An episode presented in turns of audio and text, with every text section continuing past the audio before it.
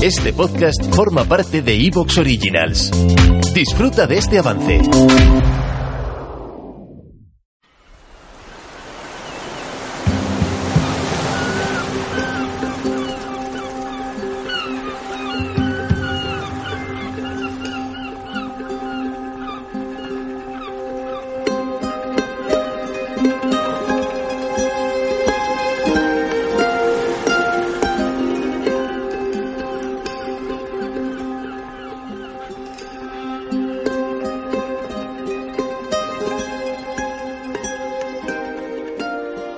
Quiero dormir el sueño de las manzanas, alejarme del tumulto de los cementerios.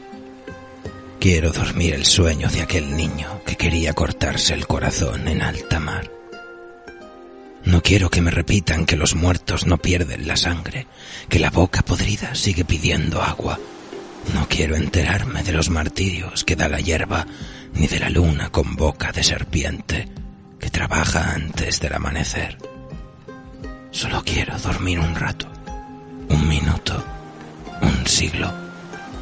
Pero que todos sepan que no he muerto, que haya un establo de oro en mis labios, que soy un pequeño amigo del viento este, que soy la sombra inmensa de mis lágrimas. Cúbreme por la aurora con un velo, porque me arrojará puñados de hormigas y moja con agua dura mis zapatos para que resbale la pinza de su alacrán. Porque quiero dormir el sueño de las manzanas, para prender un llanto que me limpie de tierra, porque quiero vivir con aquel niño oscuro que quería cortarse el corazón en alta mar. Gacela de la muerte oscura, un poema de Federico García Lorca.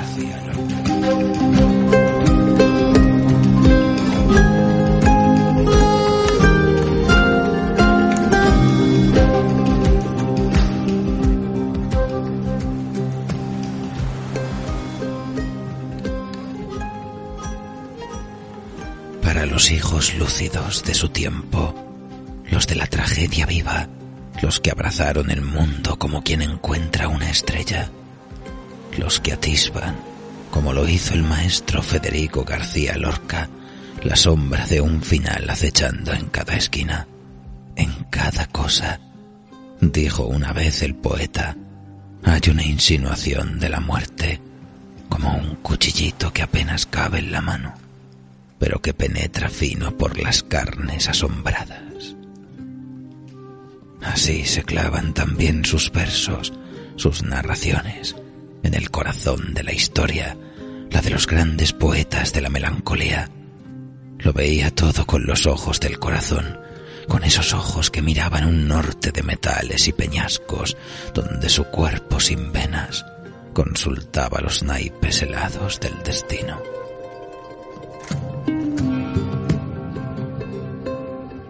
Esta noche les hemos preparado un relato muy especial que el maestro Lorca denominó en su momento ensayo poético y que hará las delicias de los alquimistas del lenguaje y los artífices de la palabra.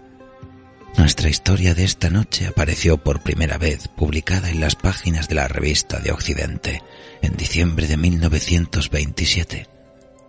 Por aquel entonces, la literatura de Lorca evolucionaba en busca de una teoría de la estética, no sólo del arte entendido como belleza que despierta las emociones, sino como un vehículo del pensamiento que requiere a menudo de sesudas crisis y eternos pesares del creador. Lorca quería que su obra tuviera un significado, pero para escribir, especialmente como lo hacía él, también hay que vivir intensamente, haciendo de las letras un viaje de descubrimiento, revolución y revelación. Porque las palabras no son sólo medios de exponer una realidad amurallada. En los versos del poeta granadino surge una plasticidad capaz de derribar el letargo de la conciencia y conducirnos mediante un surrealismo vívido a una sinestesia de símbolos, haciendo del lenguaje una arquitectura preñada de colores, sonidos, sensaciones y emociones con las que danzar al son de un ritmo frenético y melancólico de contrastes, contratiempos y sorpresas. A esto debemos sumar que uno de los grandes referentes de Lorca fue su amigo, el pintor Salvador Dalí, al que conoció durante su estancia en la residencia de estudiantes de Madrid. Una época increíble junto a otros grandes artistas e intelectuales. De aquella amistad, de un amor que no pudo ser, emergió un intercambio de ideas y teorías estéticas que los unían y enfrentaban, pero sobre todo mantenían vivo su ingenio. Lorca le daba vueltas a las críticas, no siempre positivas, que sus amigos vanguardistas hacían de su obra, y se encontró con una dura visión de Dalí, en forma de poema, el famoso San Sebastián, un artificio donde el pintor definía lo que podía considerarse el buen arte de vanguardia, y la obra de Lorca no salía muy bien parada en la confrontación.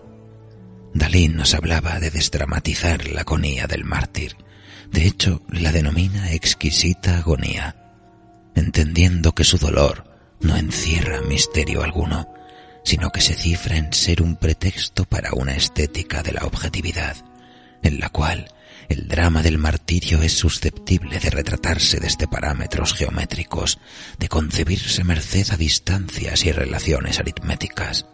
El agonizar de San Sebastián puede medirse, de guisa que cada gota de su sangre es por ende una geometría.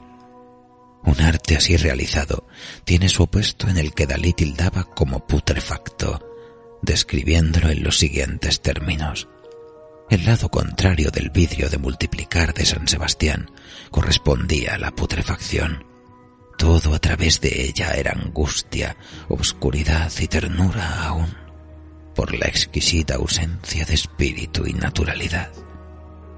Precedido por no sé qué versos de Dante, fui viendo todo el mundo de los putrefactos, los artistas trascendentales y llorosos, lejos de toda claridad, cultivadores de todos los gérmenes e ignorantes de la exactitud del doble decímetro graduado. Esto, parece ser, resultó muy duro para Lorca. El filólogo José María Balcells nos aclara en uno de sus ensayos que esta confrontación de pensamiento con Dalí fue el detonador de nuestro ensayo poético de esta noche.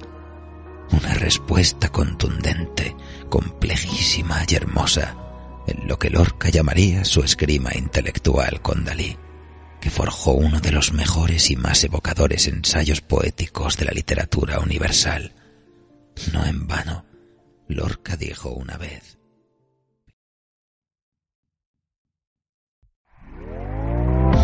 ¿Te está gustando lo que escuchas? Este podcast forma parte de Evox Originals y puedes escucharlo completo y gratis desde la aplicación de Evox. Instálala desde tu store y suscríbete a él para no perderte ningún episodio.